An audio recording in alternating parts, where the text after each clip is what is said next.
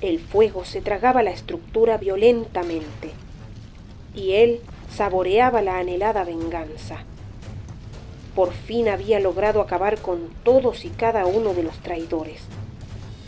El rencor que lo había consumido durante años finalmente se había desbordado y como la súbita lava de un volcán olvidado, devoraba todo a su paso.